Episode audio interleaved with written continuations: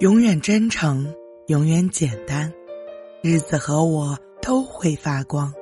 我是你的声音主播，开心的路灯。愿我的声音陪你安然入眠。亲身实践。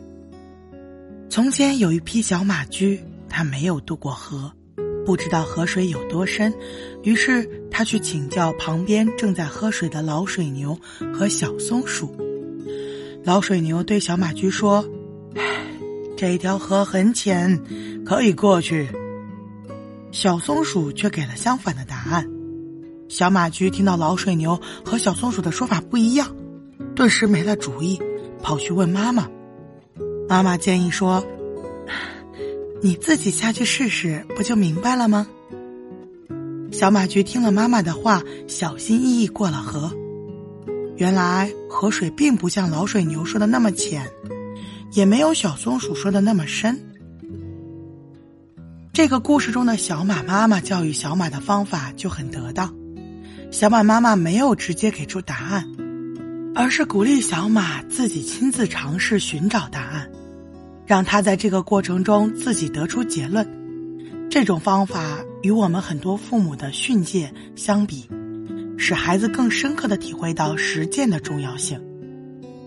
所以，我们要经常强调一点的是，父母是孩子的启蒙老师。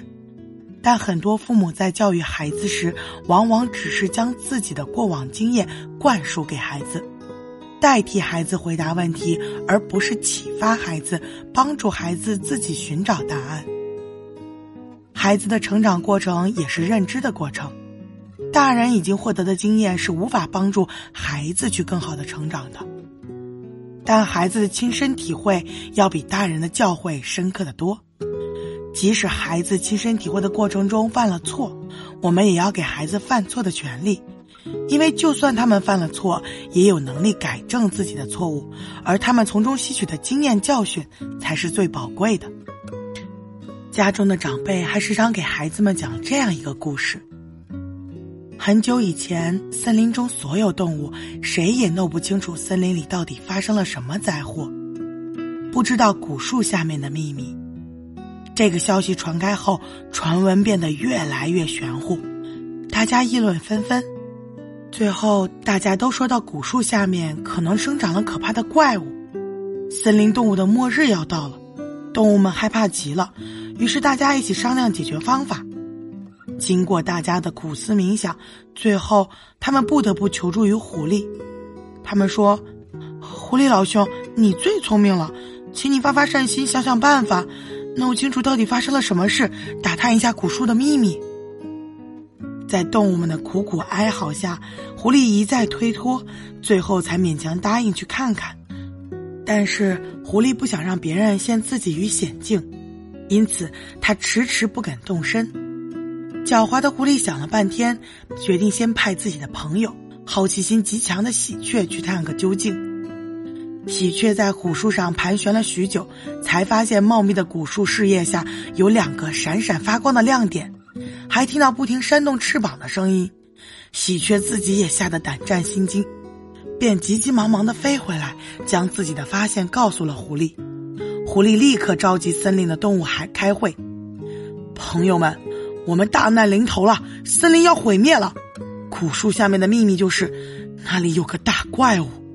目前我们还没办法看清楚怪物的獠牙和鬼脸，也没有办法听清楚它的嘶鸣和怒吼。